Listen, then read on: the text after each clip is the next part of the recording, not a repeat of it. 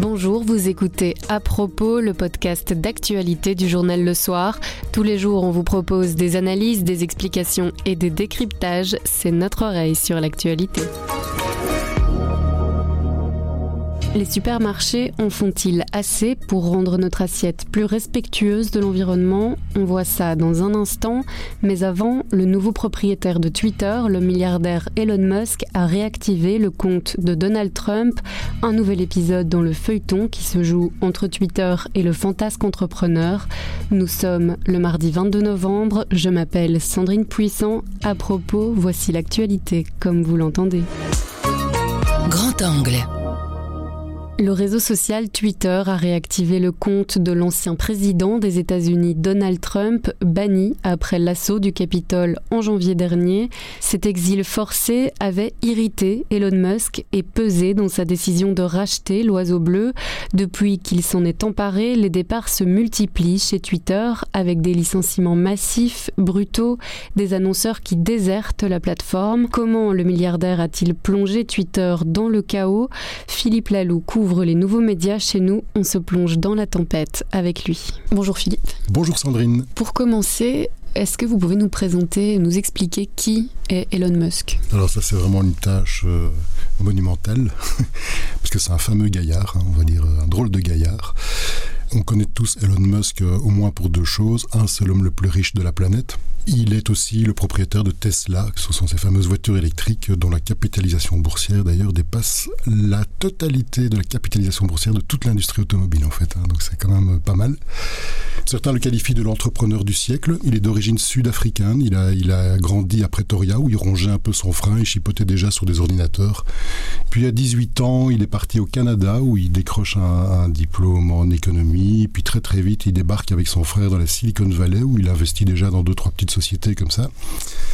Mais surtout, il va empocher le jackpot avec PayPal. Alors PayPal, tout le monde connaît, hein, c'est le mode de paiement euh, sur de nombreux sites de commerce en ligne. il se fera virer après deux ans de PayPal tellement il était exécrable. En fait, c'est vraiment un manager, euh, dit-on, euh, absolument imbuvable. Mais il a été très très malin. Il a quand même empoché 180 millions de dollars. Donc en quelques années, vous imaginez qu'il va investir à tout vent, mais qu'il va surtout investir dans Tesla, son joujou principal, hein, ça va chalet. Et puis surtout SpaceX, qui a pour objet d'envoyer des satellites. Ils en ont déjà envoyé des milliers hein, dans, l'espace.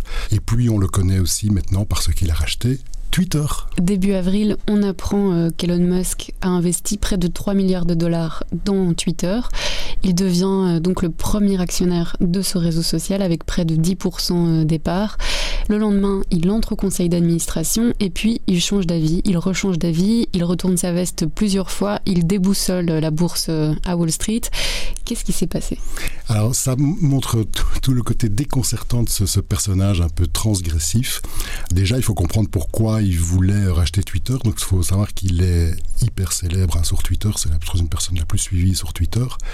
Il s'était déjà manifesté euh, quand Trump euh, avait été débarqué de ce célèbre réseau social après l'assaut du Capitole. L'ancienne direction estimait qu'il fallait justement serrer la vis en termes de modération, ce qui plaisait pas du tout à, à Elon Musk, qui a une vision très différente. Hein. C'est ce qu'on appelle un libertarien, très en vogue dans la Silicon Valley. C'est des gens qui estiment qu'on doit pouvoir laisser la liberté d'expression se déployer sans limite, sans diktat, sans censure, etc. Il a été un peu titillé aussi quand la chaîne RT, Russia Today, donc qui est la, la chaîne de télévision qui est financée par Moscou, par le Kremlin, avait été bannie après le déclenchement de la guerre en Ukraine et il trouvait que c'était assez euh, imbuvable comme décision. Il y a des SMS qui ont été révélés euh, par euh, la justice américaine hein, où on, on, peut lire un petit peu l'historique.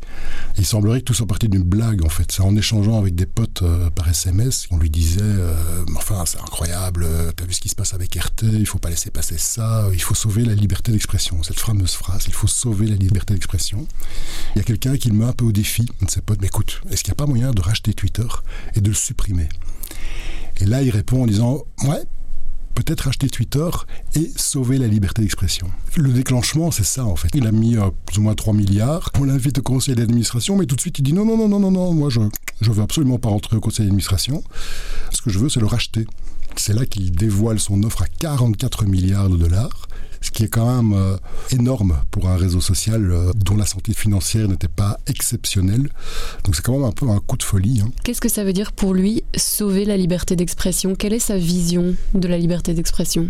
Donc Elon Musk est un, ce qu'on appelle un libertarien. Euh, libertarien, ce sont des personnes qui estiment que la liberté d'expression ne doit se heurter à aucune entrave aucune censure, donc même les pensées d'extrême droite, les pensées conspirationnistes, même les fake news, pour lui, tout doit pouvoir être dit sans entrave. Et est-ce que c'est une vision que Elon Musk pourrait imposer chez nous en Europe, où la vision de la liberté d'expression est plus restreinte, plus encadrée? Alors si cette idée pourrait paraître très séduisante aux États-Unis pour une partie de la population, en Europe, elle fait peur. On n'a pas du tout euh, cette vision-là de la liberté d'expression qui, au contraire, en Europe, doit plutôt être encadrée. Et elle l'est en Europe. Et c'est surtout, mais aujourd'hui, la Commission européenne qui encadre les discours de haine, les fake news, les discours conspirationnistes sont euh, tout simplement interdits, en fait. Et il y a maintenant un certain nombre de sanctions euh, qui sont prévues euh, par rapport à des réseaux sociaux qu'on considère plus comme des éditeurs hein, responsables qui devraient assumer leurs responsabilités avec des amendes à la clé si ces discours passent. Donc, c'est déjà quand même un garde-fou par rapport aux risques que l'on pourrait envisager euh, par rapport à Twitter. En Europe, cette vision libertarienne ne passerait pas le, cap, en fait. Hein. Quelle est la particularité de ce réseau par rapport à d'autres réseaux sociaux comme Facebook ou Instagram? Pourquoi c'est une question démocratique, l'avenir de ce réseau? C'est un réseau un peu particulier. C'est pas un réseau qui est extrêmement populaire. Il a surtout été euh, investi par justement des personnalités, des entreprises, notamment des journalistes aussi, des hommes politiques, des responsables d'associations, d'ONG, etc. Parce qu'il y a une grande différence par rapport à Facebook. Facebook, c'est un algorithme qui définit vos centres d'intérêt, presque votre mode de pensée. C'est parfois déconcertant de voir comment Facebook peut deviner avant vous ce que vous pourriez penser. Et donc enferme les gens dans des bulles, ce qu'on appelle des bulles de filtre. Donc si vous êtes plutôt euh, fan de telle musique, on va plutôt vous présenter des groupes ou des marques qui sont en lien avec ce genre musical. Pareil, pour vos intentions de vote.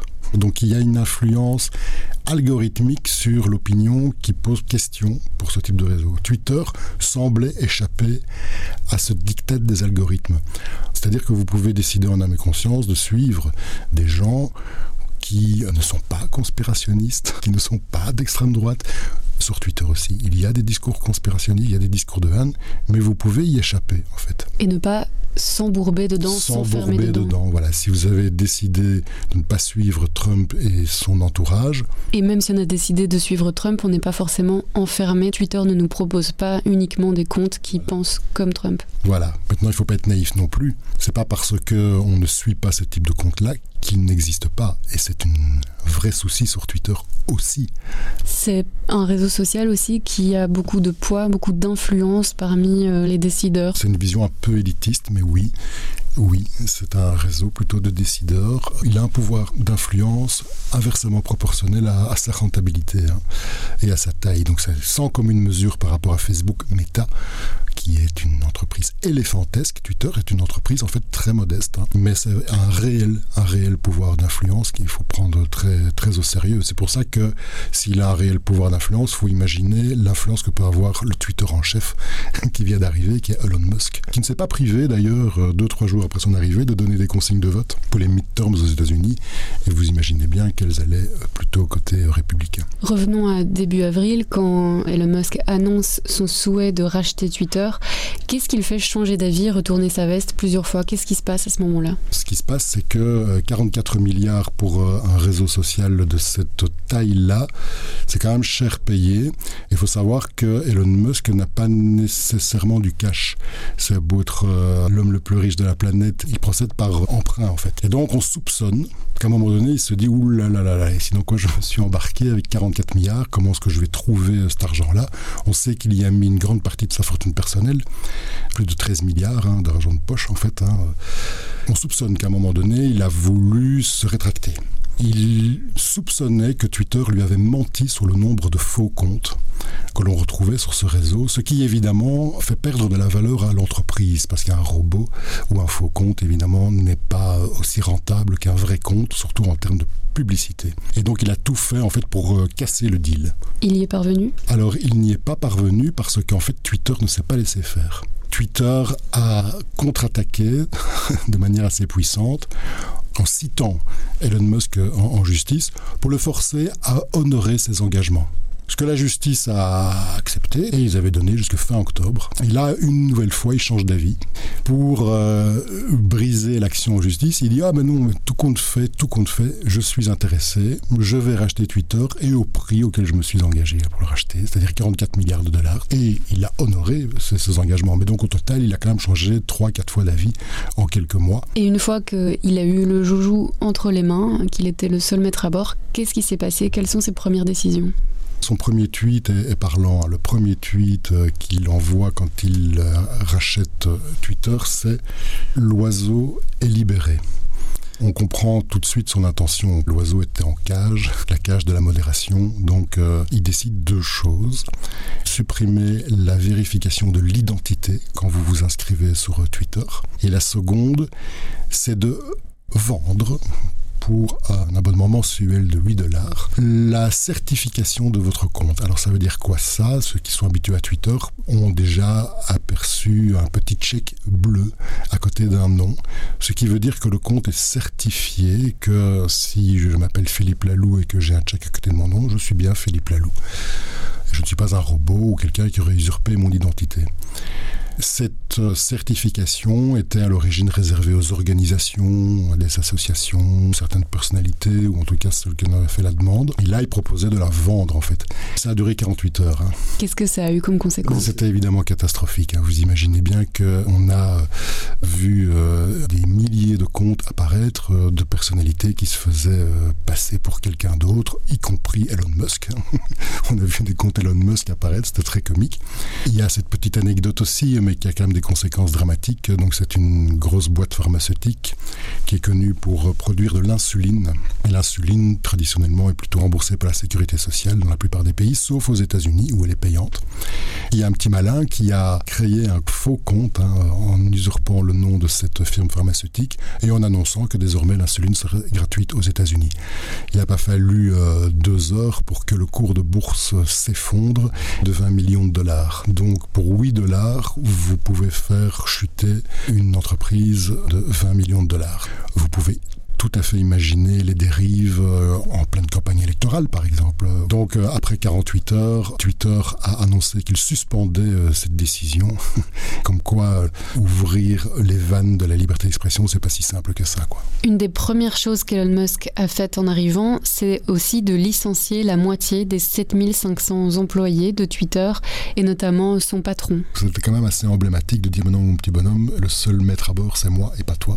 avant le rachat, il avait été extrêmement clair sur le fait que cette société était surdimensionnée euh, en termes d'effectifs. ça, ça a été extrêmement rapide. Hein. En moins de 48 heures, il a donc annoncé qu'il allait euh, virer près de 50% des 7500 personnes qui travaillent chez Twitter. Le mail est parti euh, très très vite, peut-être trop vite. Il a aussi dans le lot viré un certain nombre d'ingénieurs, de cerveaux, qui sont quand même indispensables pour développer son entreprise. Twitter, quand il le rachète, perd de l'argent. C'est une société qui, en 10 années euh, de présence à Wall Street, n'a fait des profits qu'en 2018 et en 2019. Toutes les autres années, ils ont perdu de l'argent. S'il veut en faire quelque chose de rentable, certainement qu'ajuster les coûts opérationnels, comme on dit pudiquement, était sans doute euh, pas totalement saut. Et on voit finalement que c'est ce qui se passe aussi pour pas mal de big tech, hein, comme on dit à Silicon Valley, comme Facebook hein, aussi, qui a viré 13% de son personnel, Amazon qui va sans doute annoncer la même chose, etc. Sauf qu'ici, la mesure n'est pas seulement économique, mais un peu idéologique. Virer euh, ces bien-pensants qui imaginent des produits trop bridés à son goût, virer dans les services de modération, hein, il y a des centaines de personnes qui s'amusent à modérer les contenus sur Twitter et qui ont été virés du jour au lendemain. Aujourd'hui, les annonceurs sont très nombreux à quitter la plateforme. Elon Musk a acheté un outil fiable, pas rentable, mais fiable. Aujourd'hui, l'outil n'est ni fiable ni rentable. Est-ce que ça va couler? C'est une vraie bonne question. On peut même se demander si c'est pas l'intention d'Elon Musk. En l'état, si on regarde un peu froidement, il se passe deux choses. Un, les annonceurs un petit peu effrayés par la tournure que prennent les événements, ne souhaitent plus associer leur image à celle de Twitter. On a vu euh, General Motors ou Volkswagen euh, qui ont déjà annoncé euh, leur retrait de la plateforme. Le fait qu'on puisse usurper les identités, etc., euh, effraie aussi pas mal d'annonceurs. Et donc, on sent bien que le principal pilier économique de Twitter, qui est la publicité, à 90% de ses revenus viennent de la publicité, est en train, donne des signes de faiblesse. Il est en train de se fissurer, il faudrait agir. Le deuxième souci, on l'a aussi évoqué, c'est la fuite des cerveaux. Et non seulement les licenciements, mais il y a aussi des centaines d'ingénieurs qui n'adhèrent pas du tout aux nouvelles valeurs de l'entreprise et qui sont euh, déjà partis ou qui sont en passe de le faire. Donc si vous avez une société sans votre vache à lait, à savoir les annonceurs, et sans cerveau pour la faire développer, vous ne donnez pas cher de l'avenir de cette société. Est-ce que c'est crédible de penser que Elon Musk a vraiment racheté ce réseau social pour le couler, pour le détruire, et pas pour le sauver? Il a un côté tellement fantasque, mais en même temps on ne peut absolument pas nier son côté génie visionnaire, comme il a pu le démontrer avec ses autres sociétés. On peut vraiment se poser la question. En tout cas, son intention de développer un réseau qui se soustrait aux règles qui régissent la liberté d'expression, elle est évidente. Est-ce qu'il veut le faire en transformant Twitter ou en tuant Twitter pour en développer un autre? C'est une vraie question. Pour terminer, il faut quitter Twitter aujourd'hui si on est utilisateur?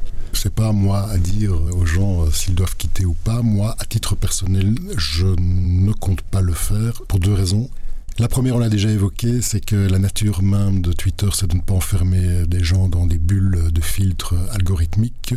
Cette particularité est encore unique aujourd'hui. Je vois pas d'alternative en fait. Deux, je n'ai pas encore perçu à titre personnel les dérives que tout le monde craint en matière de discours de haine, de multiplication des fake news. Elles existent. Mais j'ai toujours, moi, aujourd'hui, la liberté de suivre euh, les comptes que je choisis. Si demain, Twitter me bombardait de contenu que je n'ai pas sollicité, enlevait ma certification, permettant la multiplication de nouveaux petits Philippe Lalou. Ça me mettrait très mal à l'aise. Je n'hésiterai pas une seule seconde. je clôture mon compte. Merci Philippe. Merci Sandrine. Moins d'emballage et des aliments plus verts dans les rayons des supermarchés, la grande distribution se vante de ses efforts pour une nourriture plus respectueuse de l'environnement.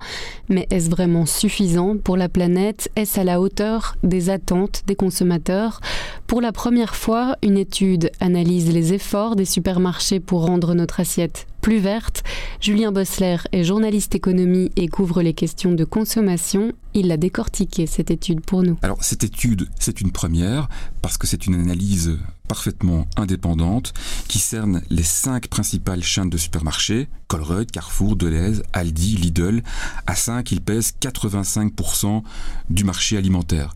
Et c'est une étude indépendante, ce n'est donc pas quelque chose qui repose sur la communication de cette entreprise. Cette étude, elle est d'autant plus intéressante que c'est l'enjeu qu'il y a derrière tout ça.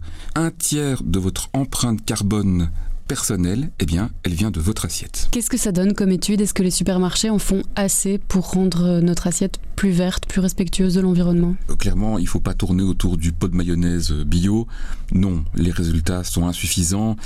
On voit que le premier arrive avec une cote de 14,6%. On est très très loin du supermarché à 100% durable. Et le dernier, Carrefour, eh bien, arrive à, à 10%. Et finalement, il y a assez peu d'écart de cote entre les cinq grandes enseignes.